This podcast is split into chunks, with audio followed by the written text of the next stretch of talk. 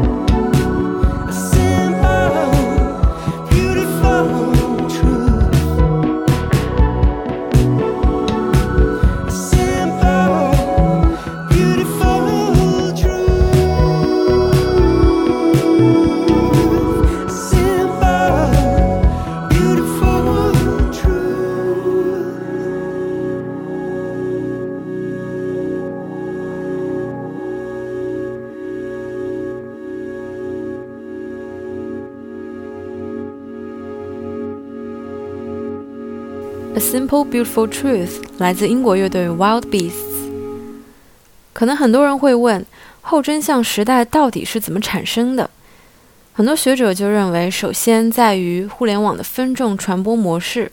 我们每天接触到的信息都是经过选择的。一方面，我们订阅或者关注自己感兴趣的公众号或者博主；另外一方面，平台本身也会根据浏览记录给我们推荐符合我们自己口味的内容。这样的结果就是，我们的价值观和身份特征不断被强化，形成一种类似于回音壁的效应。另外，越来越多的自媒体营销号，包括部分的媒体，普遍通过传播情绪来博取关注，这样也让我们习惯于这种情绪至上的思维。嗯，至于为什么要通过传播情绪来博取关注，现在已经有很多的研究发现，在社交媒体当中，情绪性越强的信息越容易得到转发。而从个人的层面来看呢，嗯，我这边引用一位宾州州立大学教授的文章，他说后真相的产生同样来自于读者对新闻信息来源可靠性的忽视和对传统新闻媒体编辑信任度的下降。他甚至认为，归根到底，这还是因为人们只相信自己和自己的朋友圈。嗯，当然还有一种说法，也是我个人比较倾向于认同的，就是说后真相其实一直存在于政治甚至整个人人类社会当中，只是在当下被社交媒体放大了而已。It feels like I only go backwards, baby. Every part of me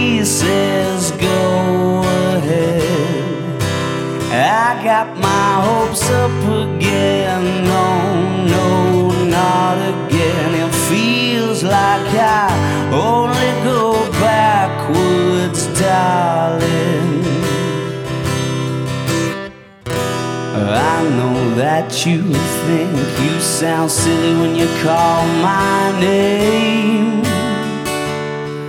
But I get it inside my head all day.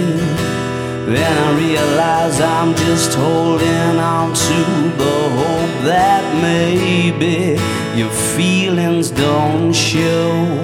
It feels like I only go backwards, baby. Part of me says go ahead.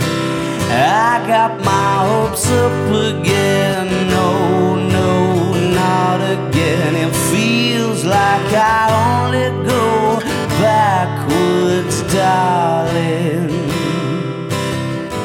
The seed of all this indecision isn't me.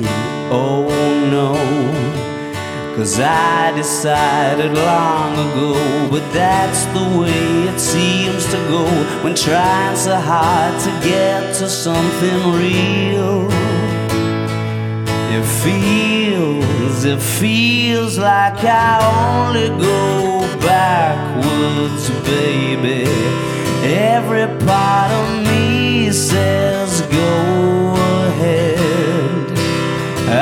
got my hopes up again. No, no, not again. It feels like I only go backwards, baby. It feels like I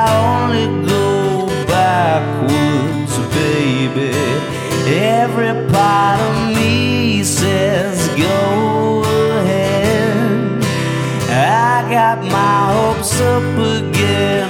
No, no, not again. It feels like I only go backwards, baby.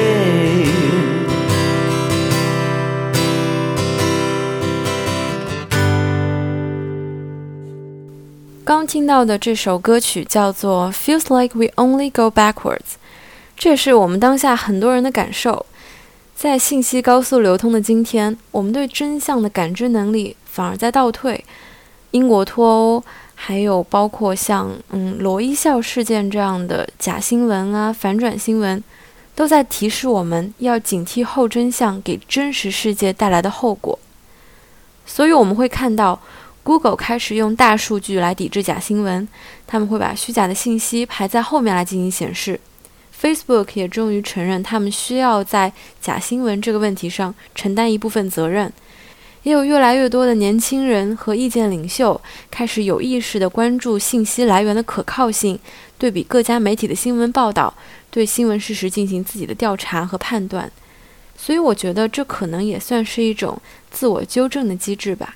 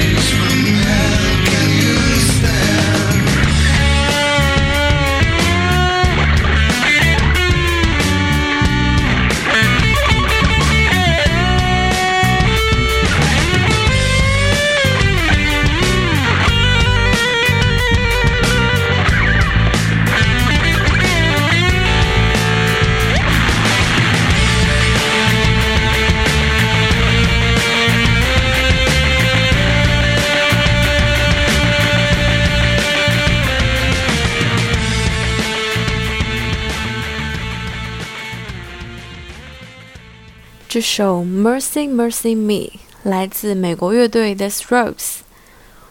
那聊到这里，我们会发现，整个事情又成了一个理性和情感的问题。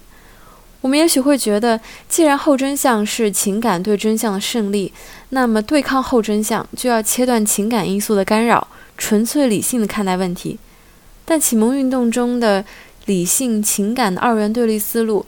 其实，在近代已经遭到越来越多的批判和反思，也有很多学者指出，其实情感往往是理性判断的基础。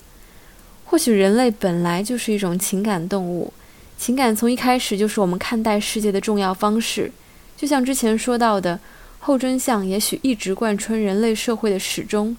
我们能做的，只是在基准线的上下徘徊。那今晚的最后一首歌《Human Sadness》。是我攒了很久的一首歌，因为之前一直找不到合适的场景来进行分享，但是莫名觉得跟这一期的节目内容非常契合。那最后感谢收听这一期的《银河系漫游手册》，详细的歌单在每一期的文字介绍里。今晚的节目就到这里，我们下期节目再见，晚安。